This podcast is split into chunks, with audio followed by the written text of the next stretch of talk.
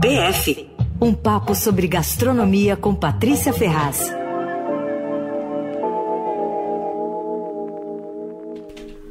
Patrícia Ferraz na área com a gente. Tudo bem, Pati? E aí, tudo bom com vocês? Tudo Estão me ouvindo certo. direitinho? Estamos te ouvindo direitinho, Patrícia. Tô meio rouca aqui, mas... O que, que aconteceu? Tomou muito ah, sorvete, é isso? Não, voltei de BH com uma gripe, fiz três testes de Covid, porque eu falei, não, é muito forte essa gripe, mas não era Covid, não, é, é gripe mesmo. Você sabe que o que eu vou falar aqui não tem nenhuma base científica, técnica, porque eu não sou médico, então para ninguém ficar bem longe disso, para ninguém ficar depois bravo comigo, etc e tal. Mas eu tenho a sensação. Olha! Benedito já discordou de você antes dele. Acho que eu não vou falar, deixa quieto, não, fala depois. Pior que ele tá no terraço, eu não consigo ir lá buscar ele. Meu Deus do céu. Maravilhoso, ele. Benedito causando. Benedito.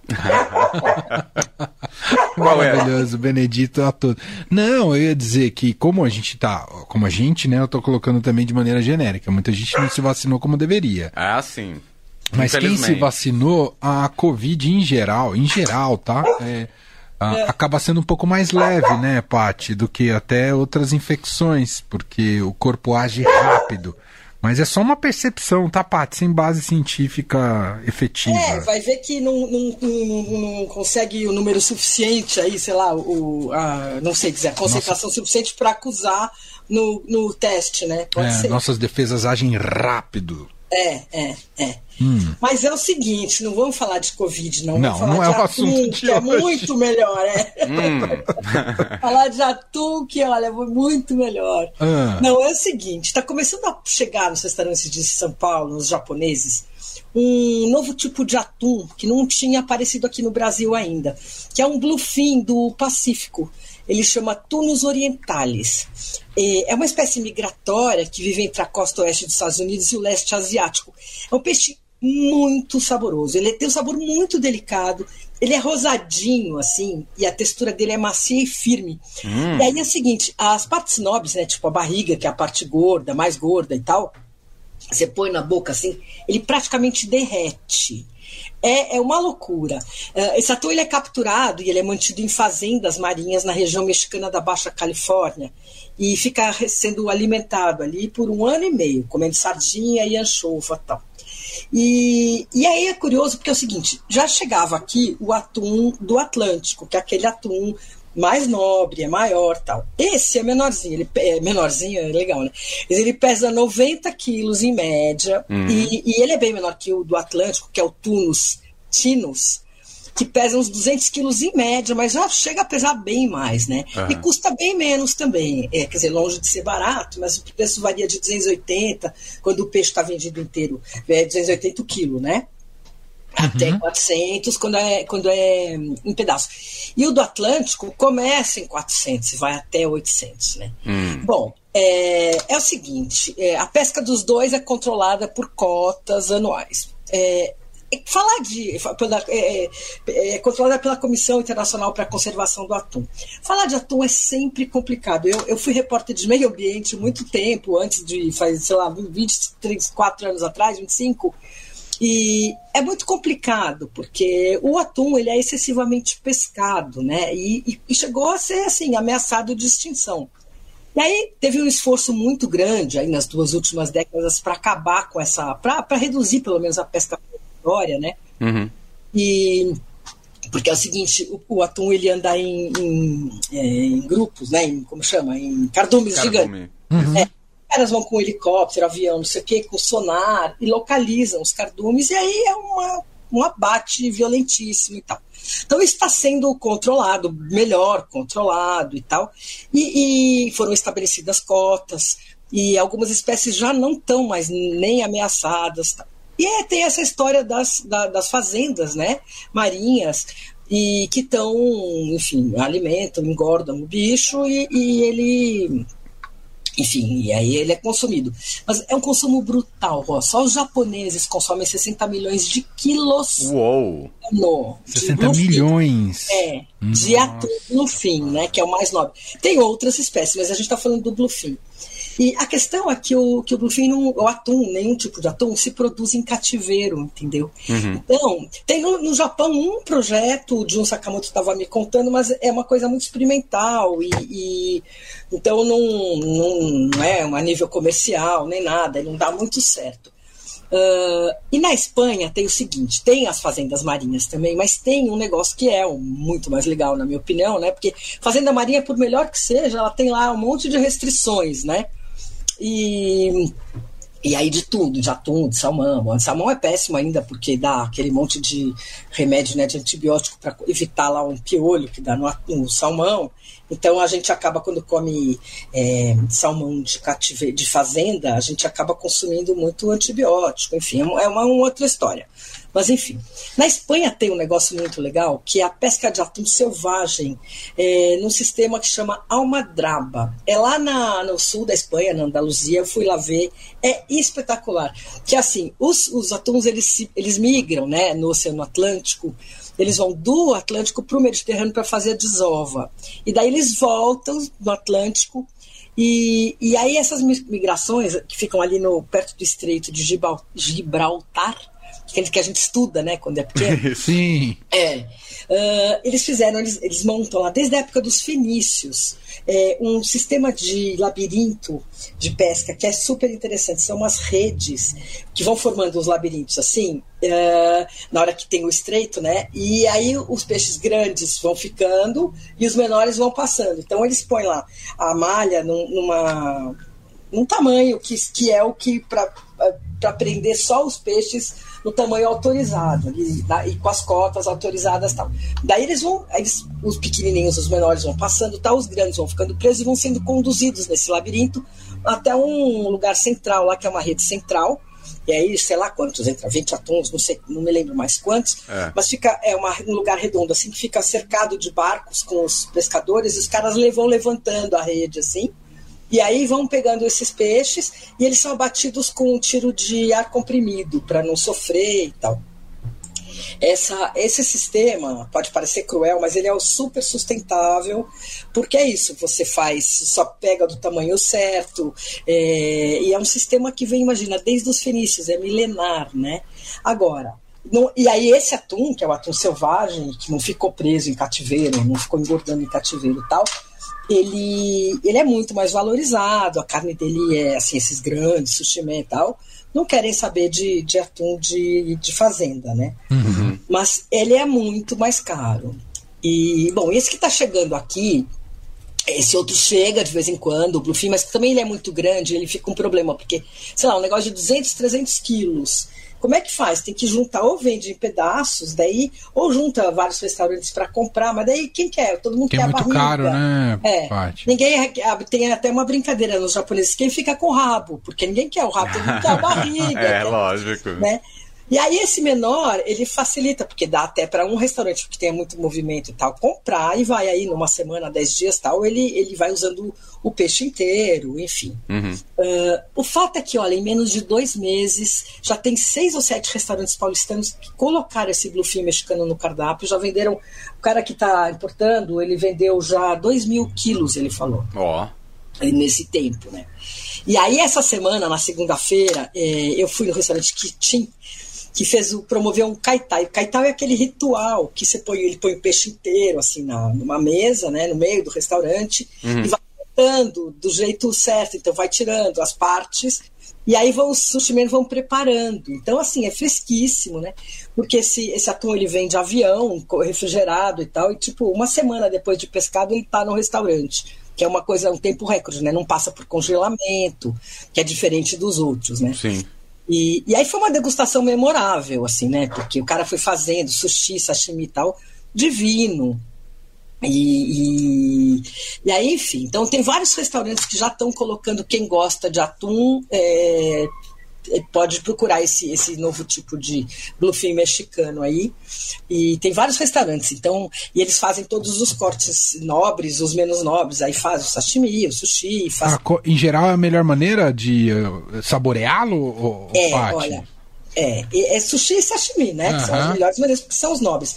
O sashimi desse é. Eu, eu tenho uma tendência a gostar mais de sushi, porque vem com arroz, aquela coisa que você. Né, pra mim, eu prefiro. Agora, o, o sashimi desse é notável. Assim, Você hum. põe na boca aquela, aquele cubinho quadradinho assim, você não acredita, ele realmente derrete. Quando é o otoro, né? A parte mais valorizada. Agora, longe de ser barato, né? Então, por exemplo, no, no Kitchen, que é esse restaurante que eu fui lá, eles têm o otorô, que é a parte da barriga gorda, a parte gorda da barriga, que é a mais valorizada, 117 é, reais uma duplinha. Daí o torô, 102 reais a, a duplinha também. Uhum. Uh, enfim, aí não está no cardápio fixo, você tem que perguntar se tem, porque não é todo dia que tem. Aí no restaurante Aima, também, que é do mesmo grupo, no Shopping Guatemi, também sashimi, sushi, dos três cortes. Aí o Keizushi do Douglas Morinaga, que é um super talentoso, na minha opinião, um sushi super talentoso, ele serve a fatia de sashimi e a duplinha de sushi. Então a fatia de sashimi é 35 reais e a dupla 70. E, e o Douglas foi convidado para fazer as demonstrações, para demonstrar como é que faz esse kaitai, como é que abre o peixe. Uhum. E, porque não é, é muito difícil, não é assim, ah, vou lá e corto o peixe. Tem uma técnica, tem uma ordem para ir tirando, tem um jeito certo para extrair os pedaços sem danificar, sem danificar a, a textura, sem fazer abrir a, o pedaço da carne, enfim. É cheio de truques, assim, né? Uhum. Enfim. Aí tem o Geiku-san também, tá fazendo, o Naka também. Tem vários restaurantes. Aí, assim, o Jun Sakamoto me falou: olha, eu testei esse atum, mas por enquanto eu vou manter só o espanhol mesmo do Atlântico, porque eu achei que esse aí, a, a textura dele abre um pouco, tal. Não acho. o Goya também não está servindo, e, e até uma Shiraishi do Aizome e da, do Aizome no Jardins no Japan House, falei com ela, ela disse que ela está revezando o Bluefin do Pacífico e o mexicano, e porque tem preço variado, tem tempo variado de ah, pescado há tanto tempo ou há tanto tempo, vai conforme vai, vai, vai precisando. Enfim, tem lá um jeito de usar. Então ela também não está usando sempre. Agora, é, eu acho que vale experimentar, viu? Porque uhum. tem, tem, gente, tem muita gente que não come por questão ambiental, uhum. se recusa a comer o atum. E, e, mas isso também acho que um pouco assim a, a população de atum já foi recuperada, não, ainda não é que está sobrando atum no mundo, mas já foi recuperada e está sendo bem controlada a pesca, né? Mesmo uhum. as fazendas marinhas tal, os caras têm cota para abate, não pode abater tudo de uma vez, enfim. O então, Pátio, claro. o que se serve geralmente, principalmente em restaurantes eh, asiáticos, é que tipo de atum, Pátio? Então, tem, porque tem atum brasileiro também, né? A família tem várias espécies. A família é, é uma grande é, família. É. é, uma grande família. E de nadadores, migratórios, né? E, e aí chegam umas espécies aqui, que eu não estou me lembrando agora, mas acho que é o amarelo e, e, e um outro atum, chegam no Brasil, no norte do Brasil, e, e tem esse, esse, cara que está trazendo esse, que está uh, eh, distribuído aqui em São Paulo, esse atum mexicano, ele distribui também o atum. Eles pescam e distribuem esse atum, essas duas variedades de atum que são menores, tem menos gordura, porque o lance do atum é ter gordura, né? Porque ah. é o que deixa a carne macia e o sabor é incrível. Assim. Entendi. Então. E, e, até o, o cara estava explicando lá o que fez esse kaitai, né? que é um, agora claramente, que eu esqueci o nome dele aqui, mas ele é, o, é um representante assim, dos, do sushi do Japão, que esqueci o nome dele. É, mas enfim, eu achei aqui nas minhas anotações. E ele estava explicando que assim, tem um pedacinho, quando você vai cortando e fica a espinha assim do peixe, eles raspam como se fosse com umas faquinhas assim, um pouco que você pensar, parece que é sobra, vai pro lixo, né? Uhum. Não, diz que é a parte mais saborosa, porque é perto do osso. Uhum. E, e que é que o sushi man come é essa, sabe? Assim, uhum. não é, ninguém sabe direito, mas os caras sabem. E eles, eles preferem essa. Boa. E, e daí que mais que eu ia falar? Bom, então é isso. É, acho que vale experimentar porque ele realmente é muito saboroso e e, e, e, assim, aparentemente tudo feito certo. Essas cotas de pesca são ok, uhum. né? Uma coisa diferente aí que vocês vão, que vão começar a ver nos restaurantes japoneses. Eu ainda não tinha visto ninguém falar disso.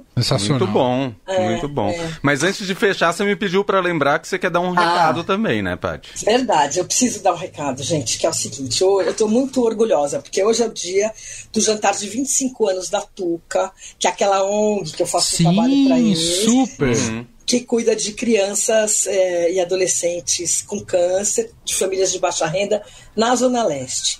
Essa ONG tem 25 anos, ela vive de doação e ela vive de eventos uh, culturais que faz para arrecadação. Né?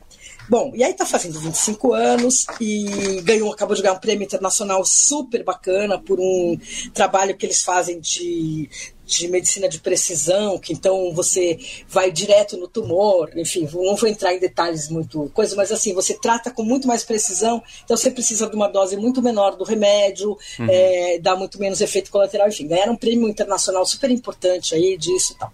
Mas hoje é o jantar.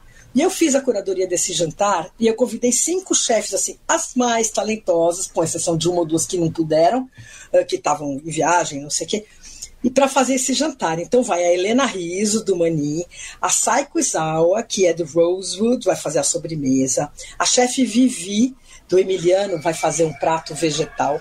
A Bia Freitas, que é do Pasta Roma, que ganhou todos os prêmios esse ano aí, nas, na, nesses prêmios de gastronomia, to, ganhou com massa recheada, incrivelmente. Uhum. E a Lígia Carazawa, que também é outra talentosa, uma mulher da brasa, do fogo e tal, vai fazer o coquetel. E aí, então esse já já está esgotado, super esgotado, graças a Deus, os ingressos e tal. Agora, o que tem é que, além desse jantar, eles fazem um leilão para arrecadar fundo. Legal. E aí a gente faz, eu, eu fiz, separei lá uh, experiências gastronômicas para as pessoas comprarem. Então tem desde assim uma degustação de Moet Chandon, que o gerente, o Matheus Tani, que é gerente da empresa da Moet Chandon, vai na casa da pessoa que comprar e vai levar uma degustação de vários anos de champanhe Moet para seis pessoas. Aí tem chefe cozinhando na casa da pessoa. Enfim, tem umas coisas super bacanas. E quem não for no jantar, estou contando isso tudo porque e quiser participar, pode participar pelo Instagram da Tuca. Começa agora daqui a pouquinho e até as nove e meia, quem quiser pode dar a lance. Ah, e aí, mas... lance pelo story mesmo.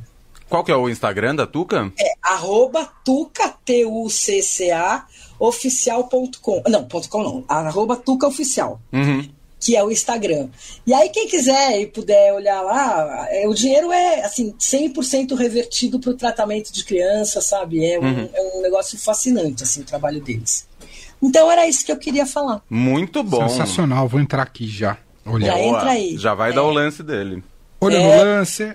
Poderoso. Muito bom. Patrícia é bom, Ferraz, gente. que está com a gente às quartas ao vivo aqui no fim de tarde. Semana que vem tem mais. Obrigado, é isso aí. Beijão, Beijo. gente. Beijo. Tchau. Tchau.